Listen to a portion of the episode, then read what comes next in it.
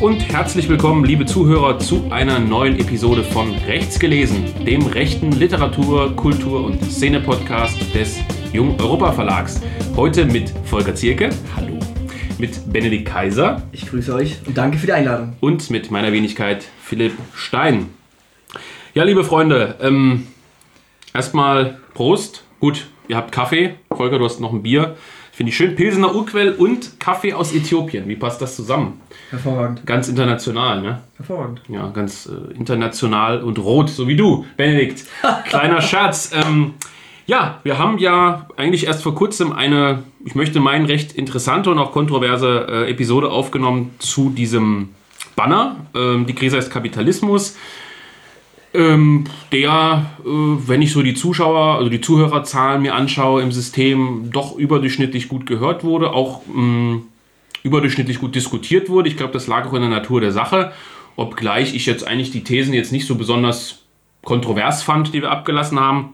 Aber es gab ziemlich viel Lob für die Episode. Ich glaube, Benedikt äh, und Volker, ihr habt auch ein paar Rückmeldungen erhalten. Ja, oder? Du auch, ne? Das trifft zu, ja. Ja, dich haben auch ein paar Leute angeschrieben.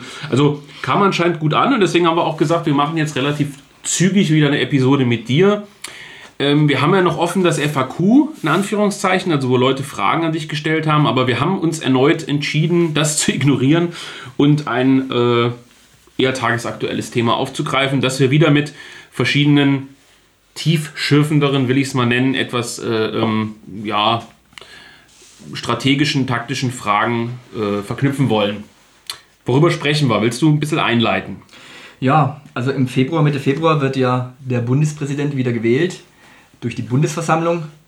In der Bundesversammlung sind 1472 äh, Bürger dieses Landes, glaube ich. Zum einen jeder Bundestagsabgeordnete, zum anderen Vertreter der einzelnen Länderparlamente und äh, ja, Personen auch aus ja, Gesellschaft und Kultur, nenne ich es jetzt mal. Ähm, und äh, warum ist es interessant für uns? Nicht deswegen, weil es irgendwie Spannung birgt. Die Wahl steht letztendlich, oder das Ergebnis dieser Wahl steht letztendlich fest. Steinmeier wird für die SPD erneut Bundespräsident. Die jetzige Ampelkoalition trägt ihn, aber auch die vermeintlich oppositionelle CDU, CSU trägt ihn mit. Ähm, und genau da sind wir jetzt beim Thema AfD bzw. Werteunion innerhalb der CDU-CSU. Ähm, warum ist das relevant? Relevant ist das deswegen, weil man wieder sieht, wie man sich unnötig Probleme bescheren kann als eine grundlegend oppositionell ausgerichtete Partei. Die AfD, das kann man vielleicht noch dazu sagen, hat Professor Dr. Max Otte als Kandidaten nominiert. Das steht erst kurz fest. Das steht seit kurzem erst fest. Das ist, beziehungsweise es ist umstritten innerhalb der Partei. Der Bundesvorstand äh, äh hat äh, mit vier Nein-Stimmen, ich glaube sechs Ja-Stimmen und ein paar Enthaltungen ähm, äh, darüber ge ja, gezeigt, dass er da eher gespalten ist in der Frage. Ähm, letztendlich ist auch der Bundesvorstand vermutlich nicht das Gremium, das sowas entscheiden sollte. Deswegen wird es jetzt an die Landesverbände delegiert, diese Entscheidung, wen man nominiert. So wie ich gehört habe, haben ja 13 äh, Landesverbände bereits angekündigt, mit Ja zu stimmen und zwei oder drei mit Nein und einer hat sich, glaube ich, enthalten. Mhm. Bis dato. Ähm, Professor Otte, den kennen vermutlich die meisten Zuhörer, ist tatsächlich ein, eine vielfältige Person, Ökonom, äh, Fonds, Hedgefondsmanager. Hedgefondsmanager, ähm, generell ein, ein, ein Crash-Experte, nenne ich es jetzt mal, der sich sehr, der auch in seinem Buch Weltsystem Crash, äh, das ein durchaus lesenswertes Buch ist. Ähm, Gut, über das Wort Experte hat. kann man immer streiten, weil Crash ist ja nicht eingetroffen, aber ja. Äh, ähm, also das ist jetzt kein Angriff auf Professor Otte in der Hinsicht, aber ja. ich, ich falle dir mal ins Wort, es gibt ja relativ viele dieser äh, Personen, da will ich ihn jetzt erstmal nicht zuzählen, die aber mit sage ich mal vorsichtig, Crash-Voraussagen durchaus Geld verdienen. Ne? Der, Be der, bekannteste ist wohl dieser Mr. Dax oder wie er heißt, dessen Prognosen, glaube ich, noch nie eingetroffen sind. Zu denen würde ich jetzt Otto mal nicht zählen, aber du würdest ihn trotzdem als bedeutenden Ökonomen einstufen. Ja, vor allem würde ich ihn als bedeutenden Ökonomen für das gesamte patriotische Lager einschätzen, weil er eben von, äh, von mit seinem neuen Hambacher Fest, wo sich die bürgerlich-liberal-konservative äh, Schickeria trifft, bis hin zur Spengler Society ähm, über eben AfD-Kreise. Er war immerhin bis letztes Jahr äh, äh Vorsitzender des Kuratoriums der AfD-nahen Stiftung, hm. DES. Also er, er, er treibt sich schon rum, so in diesem gesamten patriotischen Gemengelage und wenige Leute haben natürlich diese Reputation, das muss man einfach mal so wertneutral sagen. Reputation im Sinne von wissenschaftlicher Reputation. Er, er ist Deutscher und Amerikaner, sprich er hat auch dieses eher internationale Flair an sich. Mhm. Also ich glaube schon, dass der eine Figur ist, den erstmal viele Leute schätzen, aber man darf eben auch nicht vergessen, er ist eben auch Vorsitzender der Werteunion, also einer CDU, CSU-internen Vereinigung, die dort kaum einer schätzt oder anerkennt, die aber eben dennoch konservative Wähler immer wieder an dieses Grundproblem unserer Zeit bindet, nämlich an die CDU-CSU. Und, und der ist auch Mitglied der Atlantikbrücke. Äh, ich weiß nicht, wie relevant das tatsächlich ist, aber ich finde, es ist durchaus eine Information, die man äh, reingeben ja. darf, kann äh, weil, äh, ja, ich sag mal, das ist jetzt keine Verschwörungstheorie, aber die führenden politischen Kreise in der Bundesrepublik Deutschland sind überwiegend Mitglieder der Atlantikbrücke.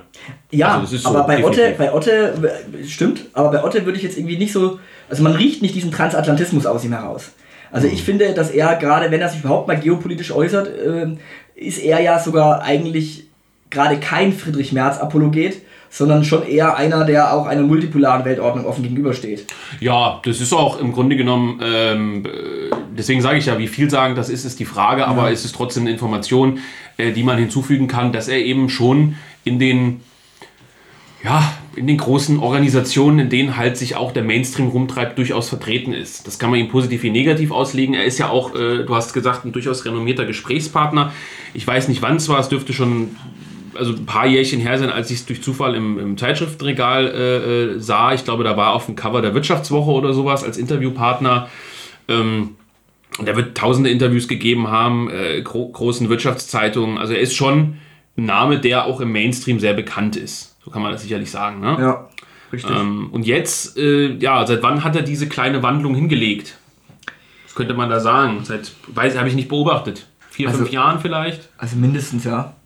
Also ich glaube, dieses neue Hambacher Fest, ähm, das vermutlich Corona-bedingt jetzt erstmal nicht fortgesetzt werden konnte oder kann, ähm, da hat er ja Vera Lengsfeld da aus der CDU, er hat Thilo Sarrazin dort gehabt aus der SPD. Also allein das zeigt ja schon diese Personalien, dass er so diese systemintegrierten Oppositionellen schon auch erreicht. Ne? Logisch. So.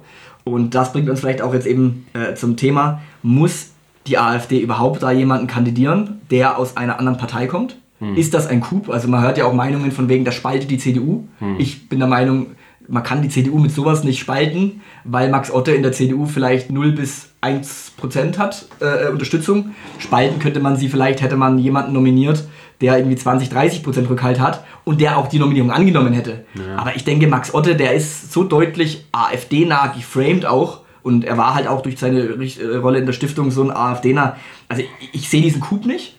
Und ich verstehe auch ehrlich gesagt beide Seiten gerade nicht so richtig in dieser Partei, wie man sich wegen so einem Thema zerfleischen kann.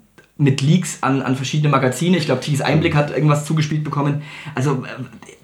Also ja gut, wenn, eine Seite, wenn eine Seite natürlich jemanden aufstellt, ich nenne es mal Seite, wenn du zerfleischen sagst, mhm. und das teile ich zwar, die Meinung, aber wenn eine Seite natürlich jemanden aufstellt und vehement vertritt und die andere Seite das nicht will, klar, dass es darüber natürlich dann Auseinandersetzungen gibt. Bei Otter haben wir ja einen ganz interessanten Fall. Normalerweise würde man ja denken, äh, wenn man nur liest, was Max Otter auf dem Papier ist, ja. Mitglied in welchen Organisationen und so weiter und so fort, das müsste eigentlich der Paradekandidat für das Meutenlager sein.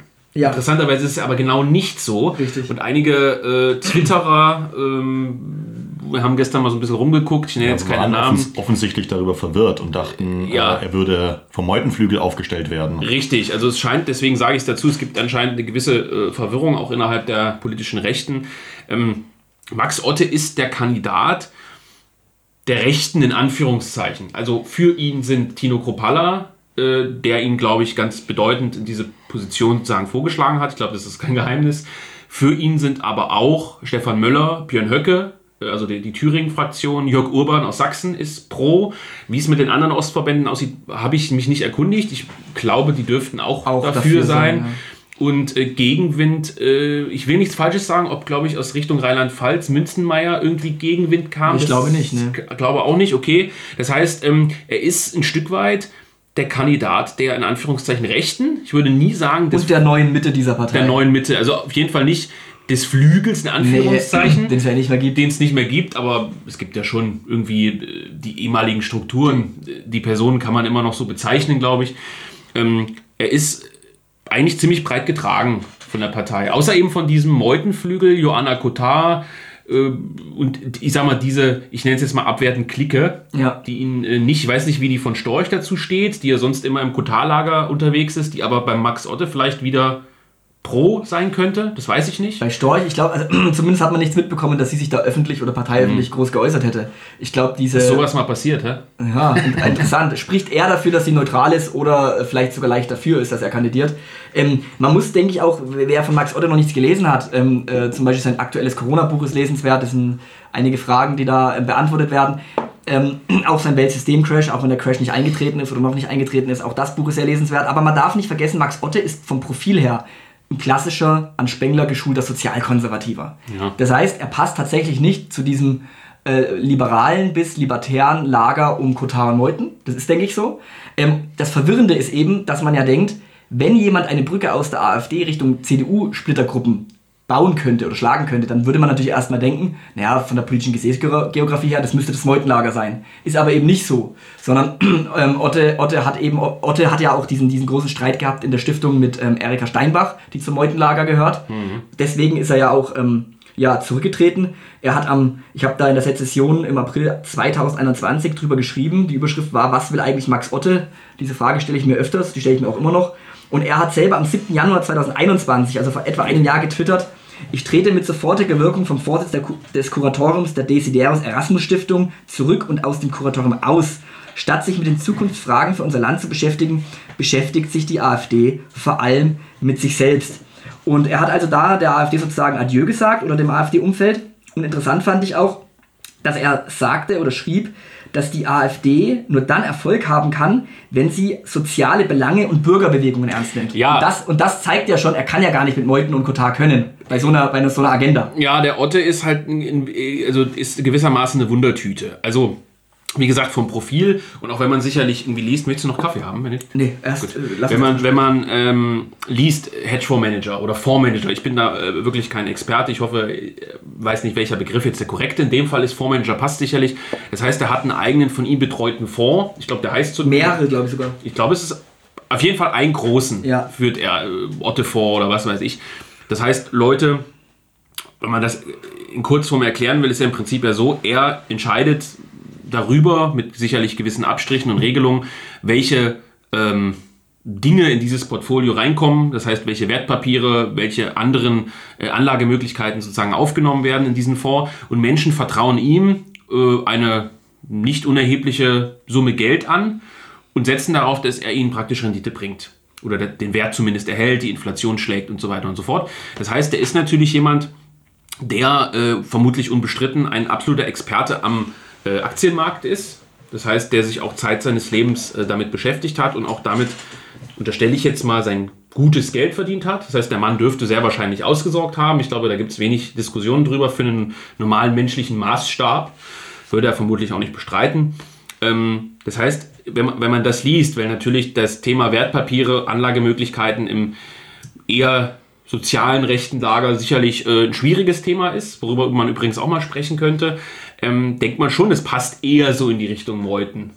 Ja, ja, aber er warnt eben explizit oder hat mehrfach gewarnt, wörtlich, äh, dass sich die AfD mit dem Projekt FDP 2.0 aber in Bedeutungslosigkeit. Du, aber findest du, es passt zusammen? Ich würde schon sagen, dass es zusammenpasst. Also ich glaube nicht, dass das jetzt die Streitfrage ist für diese blöde oder für, die, für, diese, für, diese, für diese Wahl, nein. die letztendlich äh, nein, feststeht. Das, aber, aber an sich, dass er ein Lautsprecher ist eines sozialen Konservatismus, eines meinethalben auch sozialen und freiheitlichen Konservatismus, das finde ich nicht so widersprüchlich, weil er ja in seinen Büchern ähm, äh, klar macht, warum es so ist, also warum er das so vertritt. Also gerade durch seine Einblicke in die Finanzwelt, in, in die, oder, oder auch durch seinen Blick auf die Finanzmärkte, ähm, äh, durch diesen geschärften Blick, dadurch sagt er ja eben, merkt er, dass der Mittelstand eben letztendlich ja, erdrückt wird, dass der sich vielleicht sogar proletarisiert, nach unten, äh, äh nach unten sich hinbewegt, ähm, erodiert und dass dadurch nur die profitieren, die eben ganz oben sind. Aber wenn ich es jetzt mal polemisch zuspitzen würde, dann würde ich sagen, das ist wie wenn sich ein aktiver Zuhälter darüber beschwert, dass äh, die Nutten so ungerecht behandelt werden. Das glaube ich nicht, dass das ein guter Vergleich ist, auch wenn Ich sage, es ist zugespitzt, aber ist halt, also ich weiß, das ist nicht das Thema, ob er ein guter Kandidat ist, aber man muss natürlich über die Personalie Max Otto und ja, ich, ja, sag's, ich sag's vielleicht nochmal dazu, damit kein falscher Eindruck entsteht. Ich bin dem jetzt, ich stehe dem nicht ablehnend gegenüber, ja. dem Mann. Also der hat viele interessante Sachen geschrieben. Aber ich bin, und das ist ja auch unser heutiges Thema, darauf kommen wir ja später, ich sag mal, äh, vorsichtig geworden. Weil ja. ähm, wir alle sind länger aktiv als 2015. Ja, du, du, du nicht? Voll bei der Bundeswehr noch. Ja gut, du bist relativ gut, du bist auch 92, du bist schon eine ganze Ecke länger und ähm, das heißt, ähm, man hat sich, ich glaube schon in einer gewissen Art das Recht erworben zu sagen, hallo, übrigens, ich war schon ein bisschen länger dabei, ich gucke erstmal, wer wenig an mich ranlasse. Und es sind halt viele dazugekommen und das wird ja auch unser Hauptthema später sein. Du wirst auch ein bisschen über deinen äh, neuen Beitrag referieren.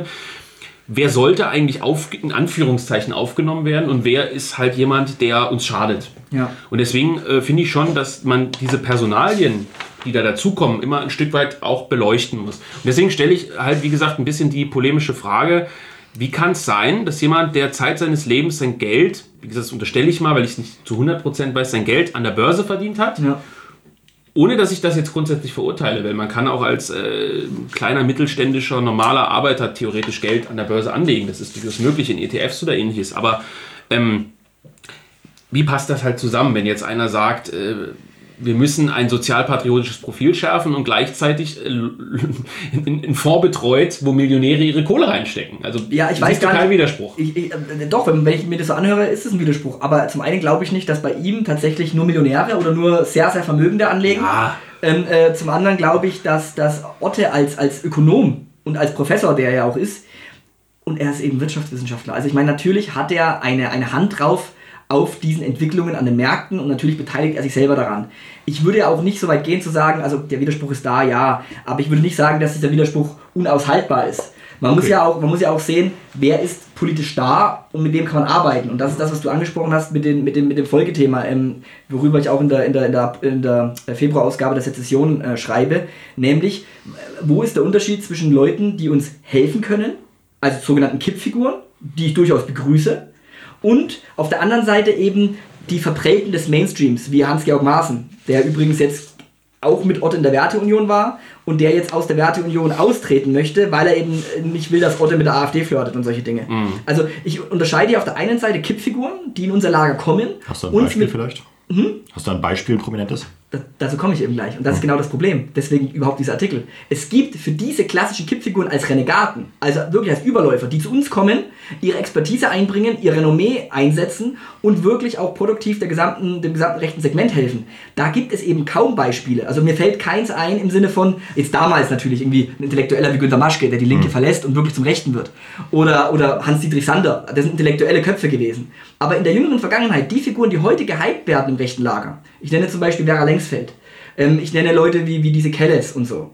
Das sind für mich keine Kippfiguren, die zu uns übergetreten sind, sondern das sind Leute, die weiterhin systemintegriert bleiben, die vom Mainstream ver, ver, verbannt wurden und alles, was sie tun, zielt aus meiner Perspektive darauf ab, wieder dazuzugehören, wenn man den Mainstream eben von seinen linken ähm, äh, Flausen sozusagen befreit hat. Das heißt, die haben andere Ziele, die haben andere Nah- und Fernziele als wir. Man hat gewisse Schnittmengen, zum Beispiel die Kritik des Gender Mainstreamings, Kritik einer überbordenden linken Ideologie im Überbau und so weiter und so fort. Aber nur ein kleiner Abschnitt des Weges geht man gemeinsam. Das, und das sind diese, Ver, diese Ver, Ver, ja, Verbanden des Mainstreams, diese Verprellten, diese, diese, das sind eben keine Kippfiguren. Die bleiben im Mainstream-Block, aber sind dort eben an den Rand gedrängt. Und sie wollen zurück zu ihren Posten, zurück zu ihrem Reno- Renommee. Sie wollen eben nicht, dass die Linken sie an den Rand drängen. Das kann man sympathisch und unsympathisch finden, aber es ist für uns nicht entscheidend. Eine wirkliche Kippfigur kommt zu uns, hilft uns und kann dann auch andere Leute anfüttern. Wenn ich aber, ich, ich betrachte, letzter Satz dazu, ich betrachte so Leute wie Längsfeld eher als Auffangstellungen des Establishments. Aber zeigt nicht die, das Fehlen dieser Kippfiguren, dass es äh, vielleicht total unmöglich ist, solche überhaupt herzustellen?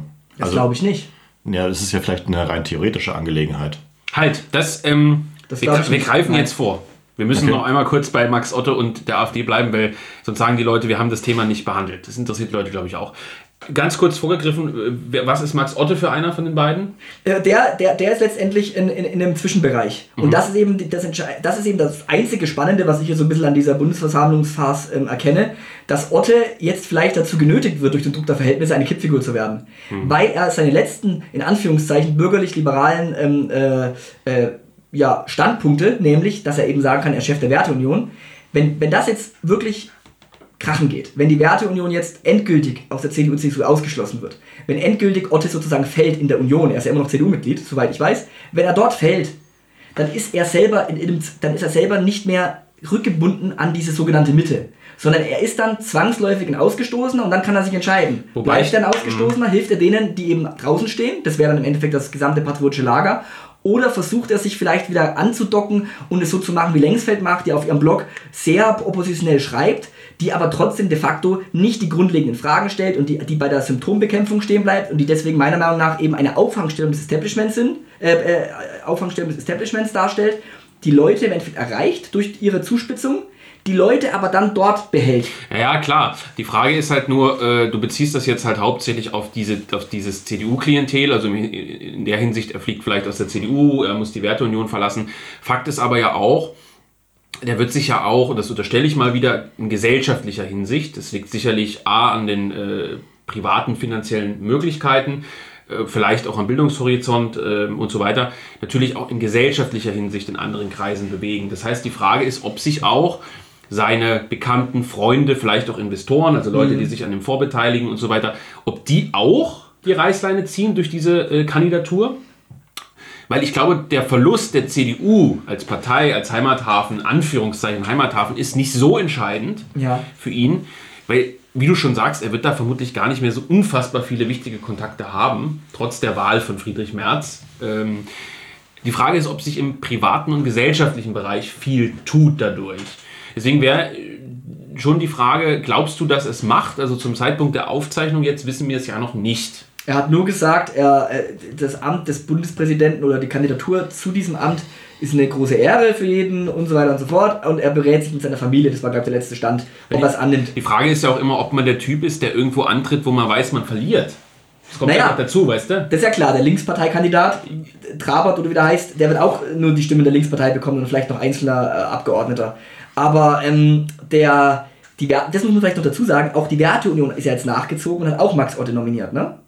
Ja, gut. Das ist natürlich nur ein Scheingefecht, aber ja. er ist jetzt quasi nominiert von der AfD oder wird nominiert von der AfD, stand jetzt. Und er dürfte auch nominiert werden von der Werteunion.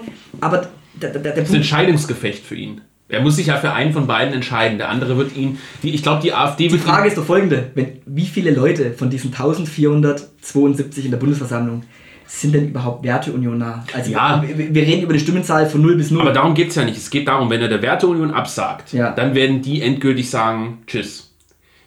Da bin ich mir sicher. Also wenn er, sie nominieren ihn und er sagt, ich trete aber für die AfD an. Ja, das ist ja ein Schlag. Ja, die können auch einfach, die können, also man braucht ja einen in der Bundesversammlung, der einen vorschlägt. Ne? Da reicht ja einer. So, gehen wir davon aus, dass die Werteunion schneller ist als die AfD, falls das geht. Und sie schlägt den Otte vor und Otte nimmt an. Und die AfD wählt ihn. Dann ist es ja das gleiche. Nee, ich glaube, ich glaube schon, dass beide Seiten von ihm ein Bekenntnis verlangen. Also ich glaube nicht, dass er so einen Mittelweg gehen kann und sagen, ich bin übrigens der Kandidat aller Konservativen der Werteunion und der AfD ich glaube, das wird schwierig, weil ich, ich, ich schätze, dass gerade die Werteunion erwartet, dass er klar macht, dass er der Kandidat der Werteunion ist. Und nicht äh, hier, wir wählen den beide und wir stimmen mhm. beide, so wie im Sinne von, wir stimmen beide dem Antrag zu. Ja, ja. Äh, und ich glaube, dass es für ihn schon eine Entscheidungsfrage ist. Also wenn er wirklich sagt, ich trete in Anführungszeichen für die AfD an, glaube ich, wird sich die Werteunion von ihm verabschieden. Zumindest ja gut, aber wir dürfen, wir dürfen da nicht. Also die Frage ist, verabschiedet sich denn die AfD, wenn er absagt? Ich glaube eben nicht. Nee, das nicht. Das glaube ich nicht. Also ich glaube nicht, dass ein Kropala und ein Höcke sagen,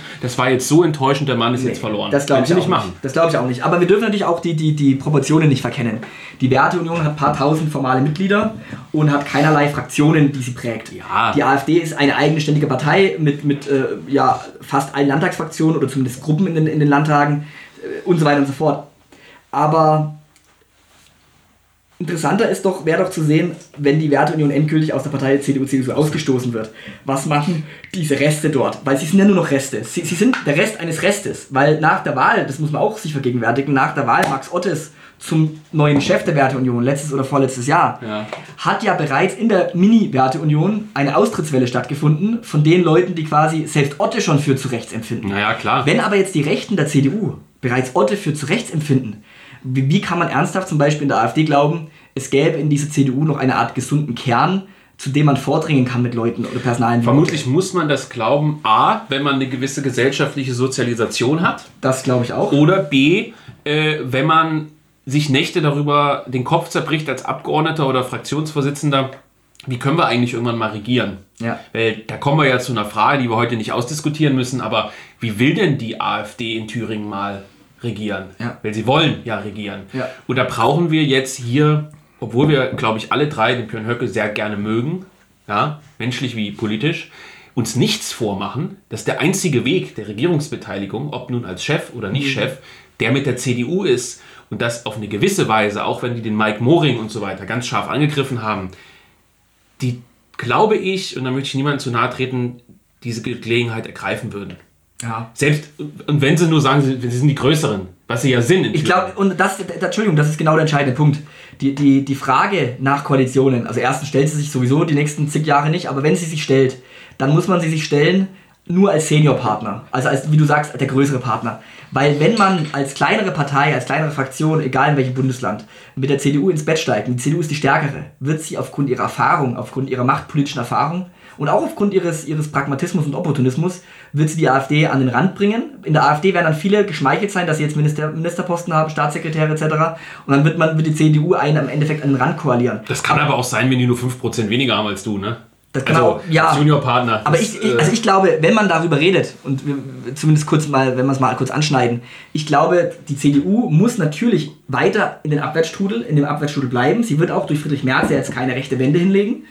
Und es kann sein, und das ist wirklich die einzige Hoffnung, die ich auch verstehe, rational, die man in der AfD und im Umfeld haben kann, dass dann irgendwann in der CDU so eine Art ähm, äh, Mechanismen in Gang gesetzt werden, dass die Schuldfrage gestellt wird, dann wird man sagen, das ist der Merkel-Apparat, dann wird man sagen, okay, Merz ist aber auch nicht die Lösung und dass dann vielleicht kleinere Brüche gibt in den CDU-Fraktionen, zumindest im Osten. Ich meine, die, die CDU in NRW wird das nicht tun, aber äh, diese Laschet-CDU, aber dass man dann vielleicht einzelne hat, wo dann zum Beispiel die AfD, wenn sie 33% hat, mit einer Abspaltungs-CDU, also mit den wahren Christdemokraten, die dann 12% haben, dass man dann koaliert.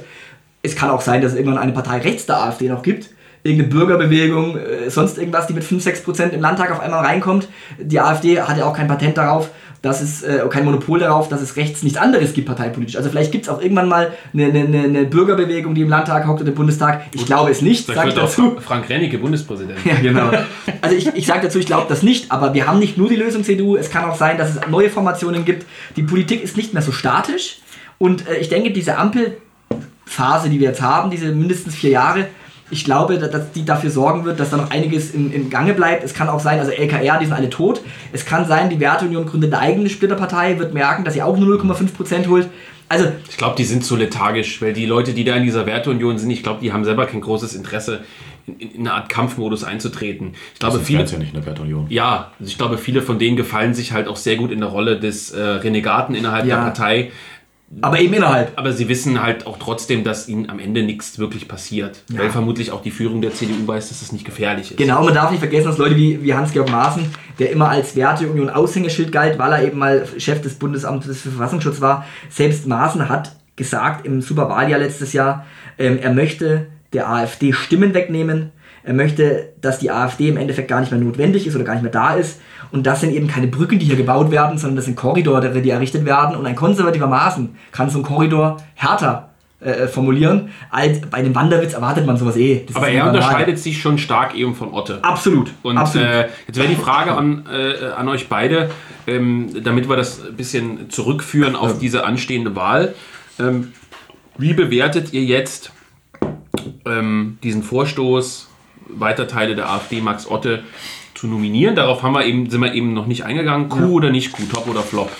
Ich bin mir nicht ganz sicher, ob ähm, das äh, politische vorgeschoben ist. Also die Begründung, dass Max Otte in der Lage wäre, ein Coup zu sein, die CDU zu spalten, was wir ja gerade äh, herausgestellt haben, dass es wahrscheinlich nicht der Fall sein wird, ähm, als vielmehr die Tatsache, dass es darum ging, den liberalen Flügel Meuthen äh, nochmal nachzutreten. Also ich, eher parteiinterne. ich, ich weiß es nicht. Ich kann es mir bei der AfD vorstellen und ich fürchte es fast, dass es eigentlich fast wieder nur eine Art Selbstbeschäftigung ist. Ich kann es nicht bewerten. Ich bin unfassbar großer Fan von Max Otte, das kann man, denke ich, sagen. Und äh, Wirklich? ja, schreibt lustige Tweets. Also Das war es halt auch. Das war, sollte ironisch sein, bei dir weiß man das ja immer nicht.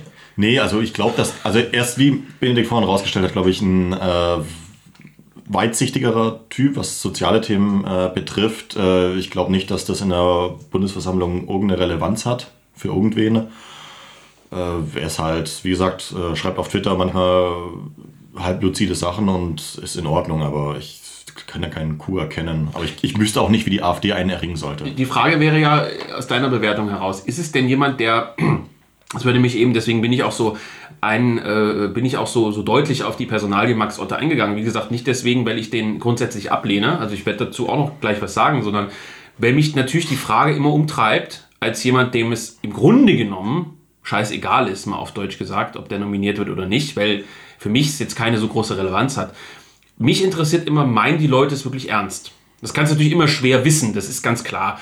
Aber wenn man jetzt mal eure beiden Einschätzungen, Volker und dann Benedikt, wenn ihr jetzt hinter die Fassade Max Otte blicken müsstet, dürftet, könntet, glaubt ihr, der, der Mann meint das wirklich ernst? Also, dass der sagt, ich finde diesen so sozialpatriotischen Standpunkt aus fünf Punkten logisch und gut?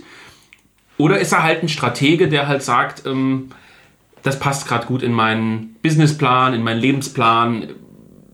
Das ist die Frage. Also, also ich glaube, er ist kein Konjunkturritter. Also ich glaube schon, das, was er sagt, was er schreibt, das meint er ernst, weil er könnte es ja auch dort trotzdem leichter haben. Also machen wir uns nichts vor. Er hat natürlich nicht diese gesellschaftliche Repression zu erleiden, die wirklich äh, rechte Aktivisten der letzten 20, 30 Jahrzehnte erlitten haben. Oder also wirklich rechte Aktivisten oder sogar radikal rechte Aktivisten. Völlig klar. Es ist auch völlig klar, dass er sich immer noch in einem, in einem Bereich bewegt, wo er zwar medial gescholten wird und auch äh, vielleicht die ein oder andere Einladung zu einem Professorendinner nicht bekommt, aber er ist trotzdem nicht so abgeschossen, gesellschaftlich geächtet wie die, wie die authentische Rechte. Aber, wenn, Moment, darf ich da er kurz könnte es auch, nee, eben nicht, weil er könnte es ja auch leichter haben. Hätte ja. er sich zum Beispiel nicht in diese Bücher, äh, in, in, diesen Büchern seine klaren Standpunkte formuliert, hätte er wahrscheinlich mehr offene Türen im liberal-konservativen Spektrum. Also er hat sich ja, er hat sich auch trotzdem, also er gilt ja vielen, auch innerhalb der AfD bereits als, als linker Rechter ironischerweise. Aber hat er nicht schon alles erreicht? Ist das für ihn nicht egal? Also ich weiß nicht, wie alt der Mann der ist. Der ist, glaube ich, noch vielleicht so um die 50. Also ja, der gut. ist noch nicht auf dem Abstellgleis Biologe. Nein, das nicht. Aber äh, die Frage ist, ist es für ihn jetzt an diesem Punkt des Lebens noch relevant, in diesem liberal-konservativen äh, Milieu einen festen Standpunkt zu haben? Weißt du, wie ich meine? Also ich, ich will ja nur darauf hinaus, das weiß ich nicht, ganz ehrlich, aber ich will darauf hinaus, dass er, dass ich ihm schon abnehme, dass er das, was er tut und schreibt, authentisch meint. Mhm. Ich würde aber trotzdem sagen, dass ich Otte eben als, Auto, als Autor ähm, äh, oder auch in seinen, in seinen, Sendungen, die es von ihm gibt, äh, wo er sich äh, bei YouTube oder so äußert, das ist schon eminent sehenswert und wichtig. Aber ich glaube eben, dass seine politische Rolle, die realpolitische Rolle, die leuchtet mir nicht ganz ein und die finde ich auch nicht so sympathisch. Ich möchte ein Beispiel bringen.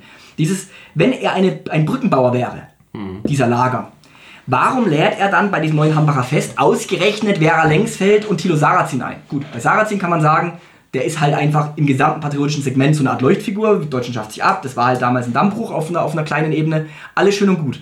Aber Brücken bauen wäre doch, wenn er jetzt die Leute zusammenbringt. Genau. Also er bringt zum Beispiel Philipp Stein mit äh, äh, äh Sarrazin an einen Tisch und das wird dann medial äh, vermarktet. Der Resonanzraum würde sich verschieben. Ja, das, das, ist, doch, das ist doch total utopisch. Dann würde doch, wenn, wenn Philipp Stein eingeladen würde, jetzt nicht, weil Philipp unangenehm ist oder so, dann würde ja. doch, würde doch, würden doch äh, Thilo Sarrazin und Vera Lengsfeld, die würden alle absagen und dann würde niemand mehr kommen. Das wäre wahrscheinlich Ottes Argumentation, ja. Dann, aber wenn, dann wär, stimmt aber auch. Dann wären Max, Max Otte plus äh, Jung Europa-Bubble äh, da auf dem. Ja, gut, die Frage ist ja eine andere. Aber Otte hat eben auch eine eigene Bubble. Ich meine, du hast Twitter vorhin erwähnt. Twitter ja, ist aber ich glaube, diese Bubble. Der hat zehntausende Fans. Ich glaube, diese Bubble funktioniert äh, auf dem Prinzip, dass er sich eben nie auf die äh, Hardcore-Rechten eingelassen hat. Wobei ich ja, das, das, das stimmt natürlich. Aber ich, man muss dann, gut, dann ruder ich zurück und sage, dann eben nicht auf so ein Fest auf einer großen Bühne einladen, das, aber vielleicht anders vernetzen. Darauf will ich hinaus. Es gibt ja auch Leute, die sagen, du, pass auf, ich kenne die und die Politiker aus dem Establishment, aber natürlich kommen die komischerweise nie auf die Idee das zu sagen, ohne Kameras, ohne Handys, ja. laden wir euch mal ein und dann quatschen wir das mal. Problem ist, euch zusammen. Das Problem ist, vielleicht gab es ja solche Treffen mal. Ja. Mit mir nicht. Sage ich ganz klar. Mit mir gab es nicht, mit dir nicht, mit anderen nicht, die wir kennen. Mit mir schon. Aber mit dir, ja. Ja, ja klar, weil er Fan von, dein, von Ins Blaue ist. Kann man für 18 Euro auf www.jungeuropa.de kaufen. Ein paar sind noch da. Ähm, nein, ähm, es gab, hat man aus der Presse erfahren, Treffen, wo Leute vernetzt wurden. Also wo beispielsweise konservative, patriotische, sozialpatriotische Politiker der AfD und dieses Lager um Max Otte sich anscheinend getroffen hat, warum auch immer, um sich vermutlich zu vernetzen, um mal in, in einer gesitteten Runde zu sprechen. Sowas scheint es gegeben zu haben. Das heißt, ähm, kann auch sein, dass wir, und damit meine ich jetzt, es ist nett, dass du mich genannt hast, aber ich sage jetzt mal beispielsweise das Schnellroder-Umfeld oder noch andere, den Leuten zu unwichtig erscheinen. Ja. Wäre auch okay. Also wenn man halt sagt, gut, ein Björn Höcke hat halt was zu entscheiden, die halt nicht. Ähm, sowas scheint es ja gegeben zu haben. Ähm, aber das Problem ist, und das, Benedikt, da würde ich dir, was heißt zustimmen, also diese Leute wären wertvoll, wenn sie das wenigstens im Internen machen würden. Ja. Lustig ist ja zum Beispiel, dass einer der Buddies von ihm, nämlich der Professor Dr. Engels, gut, der ist, der ist Ausländer, das ist immer so blöd, es klingt nochmal eine andere Geschichte, aber er ist ja trotzdem Inhaber eines Lehrstuhls, ne? oder er ist Privatdozent, ich weiß es nicht, in Polen, ne? In Polen, ja.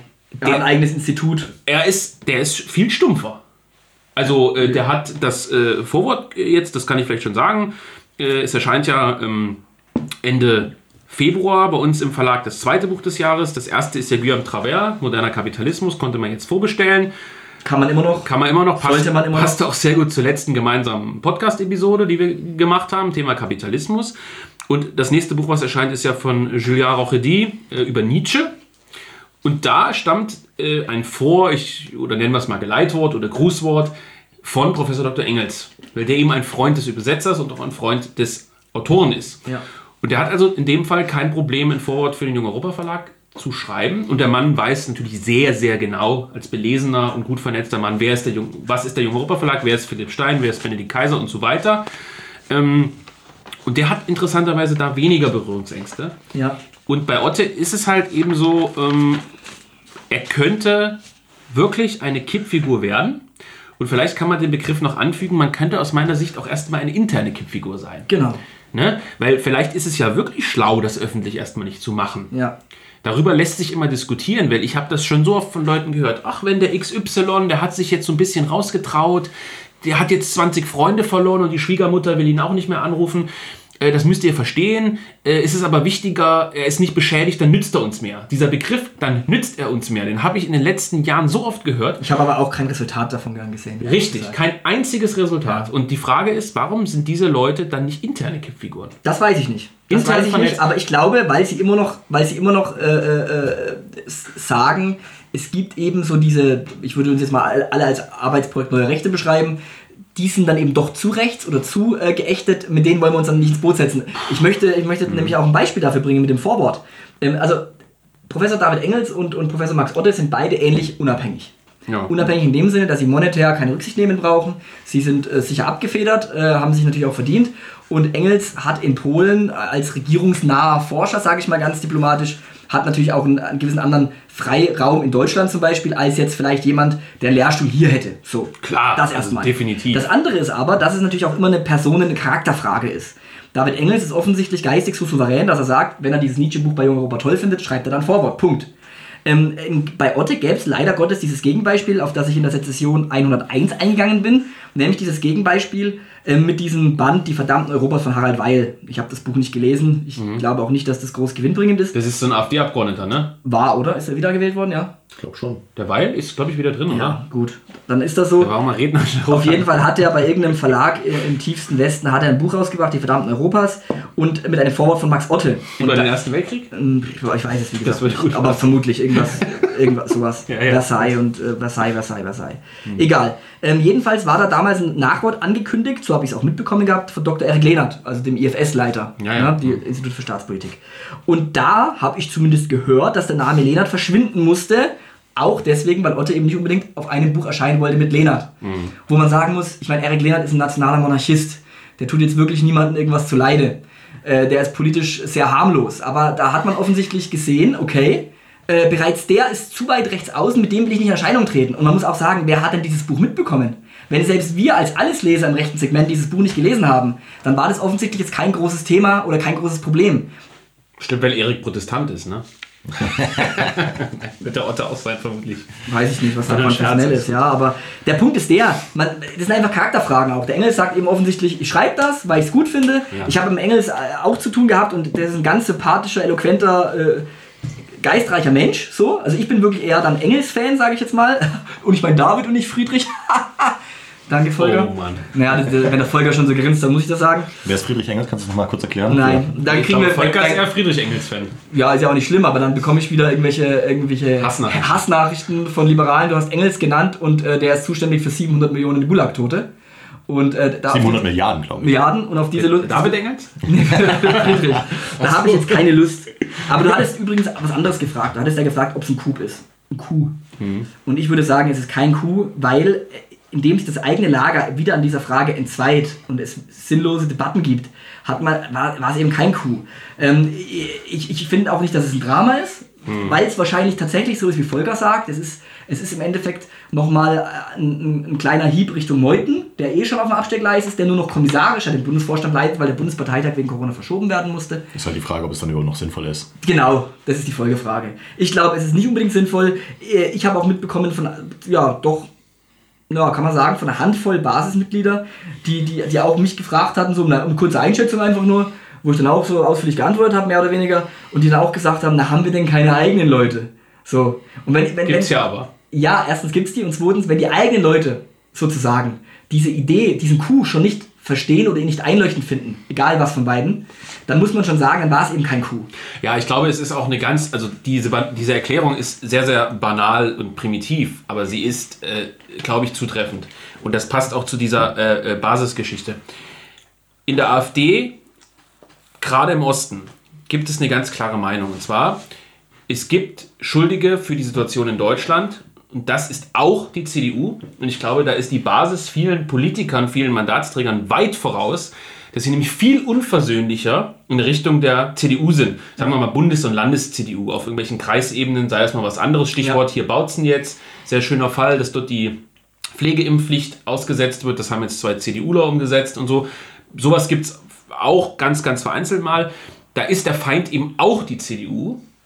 Und äh, ich glaube, es ist einfach ganz banal. Die Leute wissen vielleicht nicht, wer Max Otte ist. Ich glaube nicht, dass das jeder weiß. Die werfen Wikipedia an. Da steht, Max Otte ist CDU-Mitglied.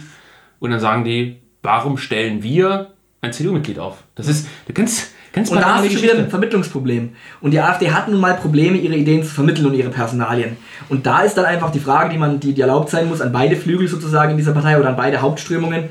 Ähm, ist es wirklich sinnvoll, ein weiteres Problem aufzuwerfen, wenn man eh schon genug eigene Probleme hat? Und ich das ist jetzt mal noch eine ganz dezidierte AfD-Kritik, muss ich sagen, weil das passt so unfassbar gut wie die Faust aufs Auge zu dieser Partei. Man muss sich immer, und da, mein, da ist mal Max Otte ganz außen vor, also ob der ein ganz toller Typ ist und wie gesagt, er hat auch gute Sachen geschrieben und gute Positionen eingenommen, aber man schmückt sich halt gern mit fremden Federn. Mhm. Die, ja. Gerade die Bundesriege der AfD würde tausendmal lieber, wenn irgendein ehemals bekanntes CDU-Mitglied, FDP-Mitglied, irgendein Sternchen, der mal im Big Brother war oder so, die Hand reicht und sagt, ich bin jetzt auch rechts, die würden den tausendmal lieber aufstellen, obwohl die den vielleicht zweimal beim Abendessen kennengelernt haben, als irgendwen, der sich über Jahre verdient gemacht hat, ja. aber wo man vielleicht ein bisschen spöttisch sagt, ja, der Harald, der ist 50, der war mal Busfahrer. Blöd, ist mal wirklich überspitzt gesagt. Aber Leute, die sich wirklich jahrelang verdient gemacht haben, werden dann teilweise vom Kopf gestoßen weil man diese Sternchen sieht. Und dann wären wir ja gleich wieder beim Thema Kippfiguren äh, und so weiter.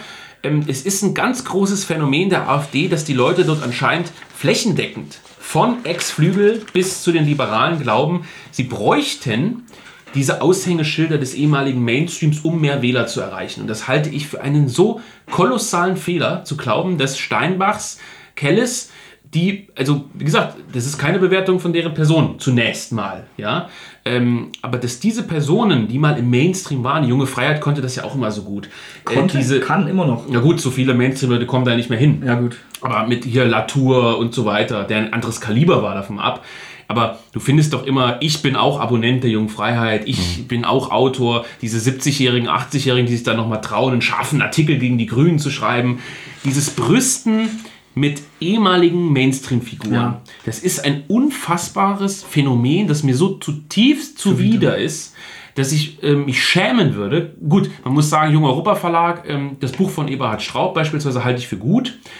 Auch da könnte man vielleicht sagen, jeder Verlag, jedes Institut ähm, muss ein Stück weit versuchen, auch Leute eben ja. aufzunehmen, aber in ganz, ganz groben Grenzen und man muss die Leute vorher ganz genau prüfen. Genau. Und dieses Schmücken mit fremden Federn, das finde ich so schrecklich und das äh, zeigt auch diese ganz krasse das ganz krasse Fehlen dieses Selbstbewusstseins. Absolut. Vielleicht, ja. Das patriotische Lager ist ein gebrochenes, ein, ein, ein chronisch gebrochenes. Und, und da sind wir genau wie du sagst beim Thema Kippfiguren.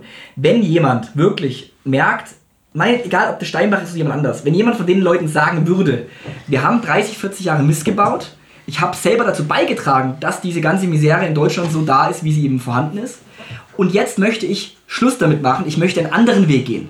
Ich, ich habe mich geirrt. Ich habe mich inhaltlich geirrt. ich habe mich habituell geirrt, ich habe mich strategisch geirrt. Und jetzt mache ich was Neues, was Besseres. Dann würde ich sagen, willkommen als Kippfigur. Und dann kann diese Person, egal wie sie heißt, kann dann mit ihrem ehemaligen Renommee, aber mit ihrer medialen Reichweite, die sie mal hatte und diese geringfügig dann immer noch hat, dann kann sie Werbung machen für das, für das Bessere sozusagen.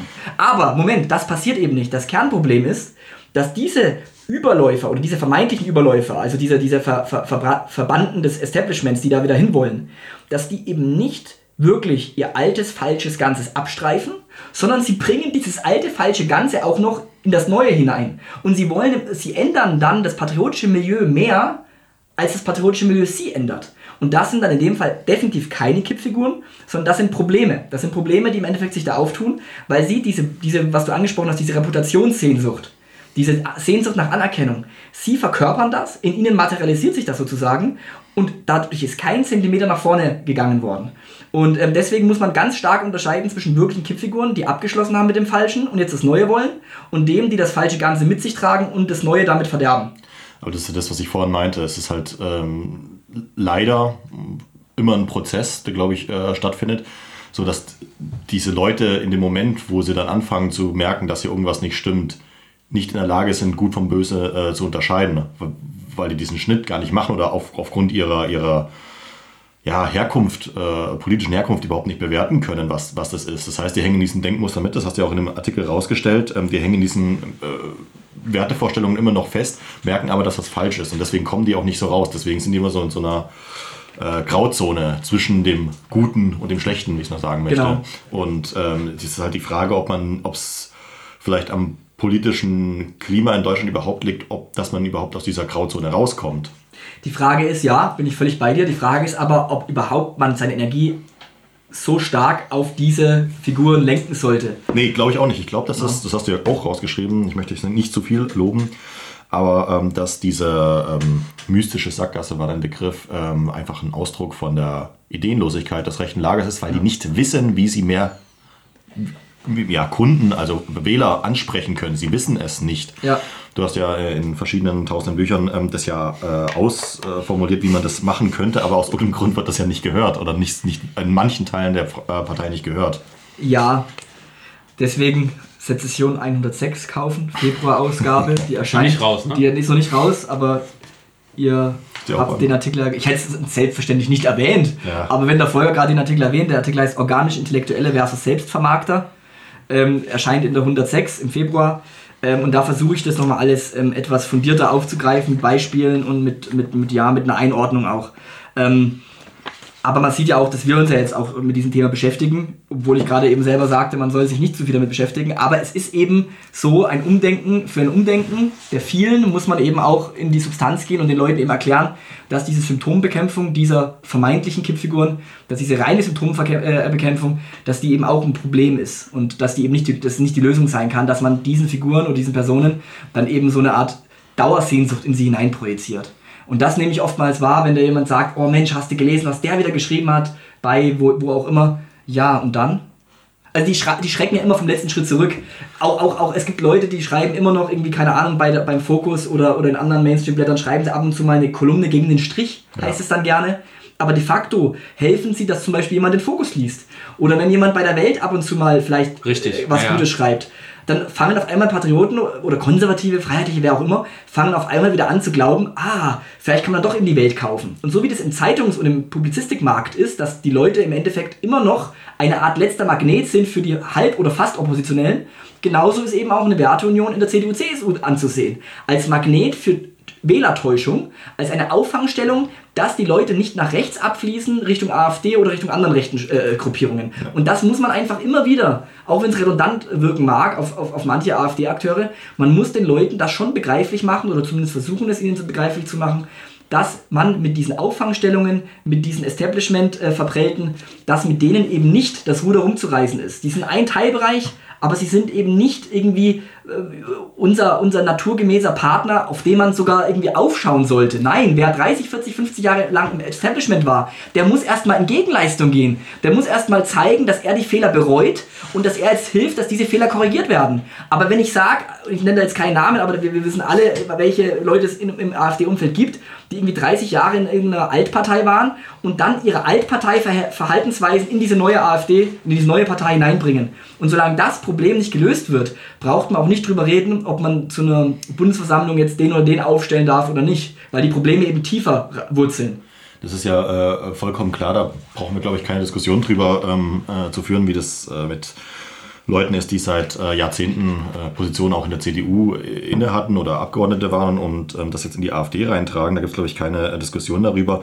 Die Frage ist ja nur, wo dann die Grenze zu so einer Art ähm, Selbstisolation ist. Das heißt, wir genau. leben halt in einem, äh, ja, in einem, in einem Zeitalter der Massenmedien wie sinnvoll wäre das überhaupt, sämtliche Mainstream-Medien komplett äh, äh, zu ignorieren. Also unabhängig davon, dass jetzt, wenn Max Otto jetzt mal als Beispiel einen Brandbrief, wie es auch so schön ja. heißt, äh, schreiben würde, ähm, der würde den überhaupt nicht woanders als in der Welt oder in der Bild äh, platzieren, weil sonst kein Mensch wahrnimmt. Ähm, das heißt. So, äh, also völlig richtig, aber er, also erstens, darum muss man die Gegenöffentlichkeit, und das ist auch redundant, aber es ist nun mal so, das hat auch noch nicht jeder verstanden, die Gegenöffentlichkeit muss wachsen die, ihre, ihre, ihre Reichweite muss wachsen. Mehr Leute müssen gewonnen werden, regelmäßig die Gegenöffentlichkeit zu konsultieren, egal ob Zeitschriften, Blogs, ich, was auch muss immer. Muss ich aber direkt reinkrätschen. Und, Moment, na, gut, mach.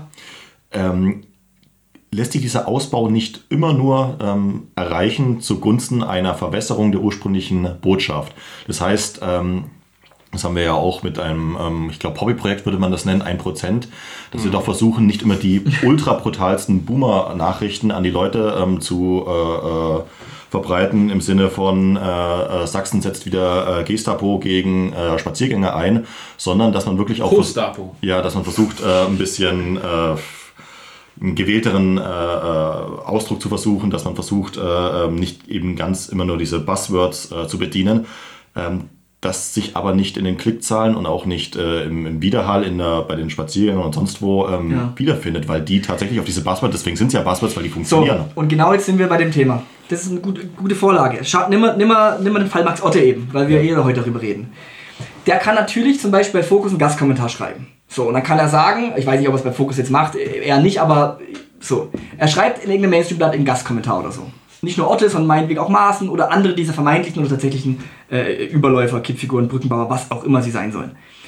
Dann kann er natürlich das dort machen und kann sagen, er hat gegen den Strich angeschrieben. Er könnte aber auch exklusive Statements eben nicht über ein Mainstream-Organ abgeben, sondern er kann exklusive Statements eben in einem Gegenöffentlichkeitsblatt oder einem Medium oder bei einer Bürgerinitiative abgeben. Warum? Weil auch Mainstream-Medien beispielsweise dann letztendlich äh, ja. gezwungen werden, Richtig. die zu zitieren, auf sie zu verweisen oder zumindest irgendwie darauf rückzugreifen. Jetzt ist doch völlig klar, selbst die ARD interessiert sich dafür, Max Otte kandidiert vielleicht für die AfD. So, dann bespiele ich das eben nicht über Tichys Einblick oder über, äh, über ein anderes äh, äh, Blatt, sondern dann bespiele ich das eben meinethalben über 1%.de oder über, äh, über meinethalben sogar die junge Freiheit oder über, über die zuerst, über die Kompakt, was auch immer, über die Sezession äh, und so weiter, auch wenn es kein realpolitisches Medium ist und so weiter und so fort.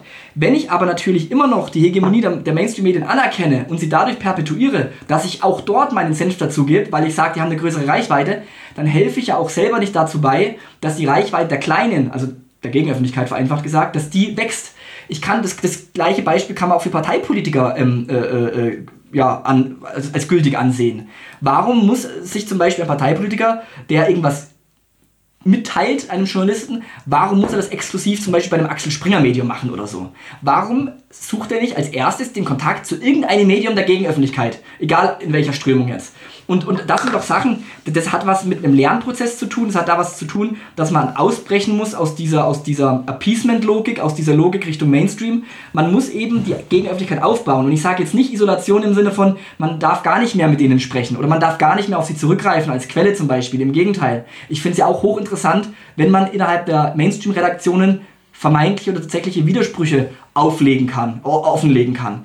Aber man muss eben immer im Hinterkopf behalten, das können auch nur Schattengefechte sein, das können auch nur taktische Manöver sein, um eben einen, um eine Art Pluralität zu suggerieren, die es in der, in der Realität dann gar nicht gibt und so weiter und so fort. Also man darf nicht sich da so ranhängen und, und an diesen Traum zu hegen, Mensch, wenn die Welt wieder umschert oder wenn die und die Zeitung, die FAZ wieder konservativer wird, dann ist was zu gewinnen. Nein, diese Medien sind nun mal Teil des gegnerischen Blocks und wir müssen den eigenen Block stärker machen. Das sind verschiedene Interaktionen, die da nötig sind, das ist ja völlig klar, das, da gibt es keine Schwarz-Weiß-Lösung. Aber der erste Schritt aus meiner Perspektive wäre, die eigenen Medien aufwerten und den anderen nicht immer so viel Zucker zu geben. Ist übrigens ein Fehler, den, äh, den äh, der, der äh, massenhaft gemacht wird. Also selbst die uns sehr nahestehenden AfD-Politiker, die in vielerlei Hinsicht sehr gute Meinungen vertreten, äh, wenn sie irgendwas ganz Besonderes zu verkünden haben, ist, sind die ersten, wo sie hinrennen, halt eben auch die großen Blätter. Das Genau. muss man halt eben so auch sagen. Leider. Und, ähm, ist aber auch ein Fehler in einem selbst, muss man auch selbstkritisch sagen. Also wenn ich jetzt zum Beispiel in irgendeine Gruppe bei Trema oder so einen Link reinschicke, äh, was weiß ich, Corona-Zahlen, bla bla bla, und dann steht dann halt der Link äh, Junge Freiheit, Kompaktmagazin Sezession. Äh, dann sagen die Leute, hm, ja gut, okay, es stand jetzt bei Kompakt, das prüfe ich lieber nochmal nach. Wenn du aber was auch von der Welt schicken, ja, das heißt das ist richtig, aber wenn du, du merkst oft, wenn du was von der Welt schickst oder von der Wird schneller Süddeutschen, geschluckt. dann ist trotzdem, obwohl man weiß, Journalisten sind berufsmäßige Lügner, wird es trotzdem eher geschluckt. Ist ganz interessant. Also auch in solchen burschenschaftlichen Gruppen oder so, wo es dann halt heißt, ja gut, es stand halt jetzt in der Süddeutschen. Oder in der Süddeutsche ist ein schlechtes Beispiel, aber FAZ Welt meinetwegen. Ja. Ähm, man hat in sich selbst trotzdem auch äh, immer noch diese Installation drin. Ein gewisses Misstrauen gegen die eigenen Medien. Weil Liegt auch daran, dass die eigenen Medien scheiße sind, hauptsächlich. Nein, es, es ist so. Wenn ich, wenn ich eine fundierte Analyse dazu haben will, was jetzt zum Beispiel gerade bei den Grünen äh, im Parteivorstand los ist, wegen Ricarda Lang und sowas, dann, dann steht es im Spiegel. Das steht nicht bei uns. Also da muss man aber trotzdem, das stimmt, aber da muss man trotzdem eine Lanze für die Gegenöffentlichkeit brechen, weil da geht es auch um Ressourcen. Die zuerst hat eben nicht ist natürlich 60 ausbaufähig, Journalisten, die auf jeder Pressekonferenz sitzen und direkt dann live äh, berichten können. Das Nee, diese Spiegel-Leute wissen es ja auch nur, weil die in dem äh, grünen Vorstand äh, die Kontakte haben und Ja. halt anrufen. Und weil sie trotzdem einfach mal ein Zahlenverhältnis von 1 zu 100 vielleicht darstellen oder 1 zu 1000. Und äh, natürlich, man selber greift auch auf Mainstream-Medien zurück. Wenn jetzt irgendwie ähm, was aktuelle, aktuelle Zahlen zu Corona, natürlich hat da der Röhn von der Welt, weil er da sich in dieses Thema eingefuchst Ja. hat, weil er eine volle Stelle dafür offenbar hat, sich einfuchsen zu können. Natürlich hat er die Zahlen direkt und natürlich kann man die dann weiterverwerten. Also ich, ich, plädiere, ich plädiere, nicht dafür, dass man die Mainstream-Medien ignoriert, sondern ich plädiere dafür, dass man die eigenen Medien stärker macht, dass man sie unterstützt. Und das ist doch ein ganz einfaches Beispiel. Wenn ein Politiker was zu sagen hat aus der AfD, irgendwas Kerniges, Krachendes, was jetzt wirklich medienrelevant ist, auch für Mainstream, dann teile ich das zum Beispiel zuerst mit auf einer Plattform der Gegenöffentlichkeit. Und natürlich muss dann Spiegel.de oder die Süddeutsche oder wer auch immer dann darauf zurückgreifen und vielleicht direkt oder indirekt Leser darauf wenn der. Fall, wenn der Fall groß genug ist, auf jeden Ja, Fall. eben. Und ich sage ja auch nicht bei jedem Erstes, Statement. erstes Interview nach dem Kämmerich-Coup. 1%.de. Genau. So, bumm. Bam, ja, das Ja. ist der Punkt. Oder äh, wenn du es noch krasser sehen willst, einziges Interview nach dem Kämmerich. Genau. Und die müssen das, die müssen das dann, ob sie wollen, die, die, werden, die werden teilweise keinen Bock haben, aber sie wissen ganz genau, der Nachrichtenkonsument, auch der normale bundesdeutsche Nachrichtenkonsument will informiert werden oder, oder glaubt informiert werden zu müssen. Und dann greift der dann eben zu auf das oder jenes. Gut, vielleicht, vielleicht machen wir noch die Streitfrage auf, die ich äh, mit Volker kurz vorher einmal hatte, nachdem wir den, äh, den Beitrag gestern nochmal gelesen hatten, ob nicht der organische Intellektuelle, den du beschreibst, ähm, tatsächlich eher ein, eben eine in- in- eine intellektuelle Angelegenheit ist. Also ähm, wir hatten ja eben kurz das Thema Kippfiguren. Da sagst du selber zu Recht, ähm, im Grunde genommen fallen wenige ein. Das heißt, bisher existieren sie nicht bis gar nicht. Daraus könnte man natürlich die Frage ableiten, kann, können sie existieren? Ich würde sagen ja, aber es braucht dann eben doch einen starken Charakter und auch ein relativ starkes rechtes Lager. Also niemand will natürlich so blöd es klingt auch zu Verlierern wechseln, ja, äh, die nicht relevant sind oder ähnliches. Ähm, aber die Frage nach dem organischen Intellektuellen, vielleicht kannst du so ohnehin mal kurz nochmal erläutern. Ich meine, du musst dich den ganzen Artikel abreißen, die Leute sollen auch das Heft kaufen und lesen. ähm, ich denke, da steckt noch genug drin, was wir jetzt nicht besprochen Ja, haben. Auch Zitate und ähnliches, Beispiele, Quellen. Aber ähm, trotzdem der organische Intellektuelle und ja, Volker hat so ein bisschen aus seiner Sicht angedeutet, dass es vielleicht, ich will nicht sagen intellektuelles Konstrukt, wäre vielleicht ein bisschen weitgehend, aber schon Ein, eher. ein Wunschdenken. Ja, also natürlich wünsche ich mir, dass es diesen Typus des organischen Intellektuellen. Siehst du dich selber in der Rolle? Nee, also ich glaube, wer selber über sich sagt, er ist intellektueller, äh, das ist, wirkt sehr eitel und das schreibt man sich auch mit Sicherheit nicht selbst Du zu. kannst ja auch nicht Geige spielen. Genau. Und ähm, nee, also ich finde, solche Etiketten halte ich äh, da nicht für gut, wenn man die sich selber geben würde. Nee, der Punkt ist ja, Triangel. man, man kann auch, man kann auch meinethalben einen anderen Begriff dafür finden. Aber ähm, hier bei diesem organischen Intellektuellen geht es ja darum, dass, vereinfacht gesagt, dass das Typen sind, die aus einem, aus dem eigenen Milieu hinaus und herauswachsen und diesem Milieu im Endeffekt Standpunkte, Nahziele, Fernziele vermitteln. Also sie sind im Endeffekt zuerst damit beschäftigt, Ideen fruchtbar zu machen fürs eigene Milieu und diese auch herunterzubrechen, aus diesem geistigen Theoretisieren heraus, im besten Falle dann Ideen entwickeln, die auf die Praxis zurückwirken, auf die realpolitische Praxis. Das ist erstmal meiner Meinung nach die Grundaufgabe eines sogenannten organischen Intellektuellen, der eben, wie gesagt, organisch, der eben einem Milieu angehört, für das er schreibt, für das er tätig ist, für das er aktiv ist. Ähm, und tatsächlich ist es so, und natürlich ist es eine Hoffnung letztendlich, die man ja formuliert, weil es gibt eben wenige äh, äh, Publizisten, Autoren, Schriftsteller, ähm, äh, Geistesarbeiter, was auch immer, aus dem rechten Segment, die sich in dieser Rolle äh, wohlfühlen und die auch eine organische Verbindung ähm, äh, behalten zu dem Milieu. Ne? Die, die, die im Endeffekt nicht nur in der Schreibkammer sind, sondern die eben einen Bezugpunkt haben zur Praxis. Und da gibt es zu wenige. Und natürlich, ja, da hat Volker recht, ähm, ist es eine Hoffnung, dass jetzt gerade mit der jungen Generation, die da heranwächst, egal wie man zu den einzelnen Projekten steht, es gibt viele verschiedene junge rechte Projekte, die versuchen, äh, geistig sozusagen tätig zu sein und die, die Metapolitik im besten Falle zu machen. Ähm, äh, und äh, ich denke schon, dass es eine Sehnsucht gibt bei jungen Leuten, jüngeren Publizisten zu sagen, dass, dass dieses ganze Gender, äh, Islam und sonst was, das kann nicht alles gewesen sein. Wir brauchen mehr Ideen, wir brauchen wirklich, äh, wir brauchen eine fundierte Weltanschauung, wir brauchen ähm, äh, ausgerichtete Autoren, Kader etc., die wirklich ähm, eine ideenverbundene Politik gestalten können. So. Und ähm, natürlich kann das jetzt nicht jeder Mainstream-Journalist, der irgendwie überläuft, das leisten. Ähm, aber wenn man nicht versucht, sich dieser Idealvorstellung anzunähern, ne, eine Idealvorstellung wird ja nie erreicht, aber man muss sich eben versuchen, ihr anzunähern. Und wenn man das nicht versucht, sich ihr anzunähern, hat man eben im Endeffekt ein Fenster zugeschlagen, ähm, das man auch erstmal äh, zumindest mindestens gekippt lassen kann.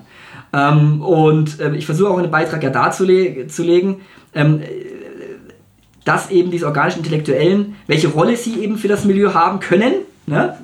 und welche Rolle sie einnehmen müssen. So, mehr einnehmen müssen, stärker einnehmen müssen. Und ich bringe da auch durchaus auch ähm, Beispiele aus der Vergangenheit, beziehungsweise Beispiele, wie man es eben nicht macht. Ähm, und äh, ich, ich, überschätze so einen Beitrag natürlich auch nicht. Das ist einfach ein Beitrag, der halt von 5000 Leuten gelesen wird. Aber ich hoffe eben, dass die richtigen Leser das dann äh, weiterdenken, mitdiskutieren und, das, und vielleicht auch ein, zwei Ansätze gut finden.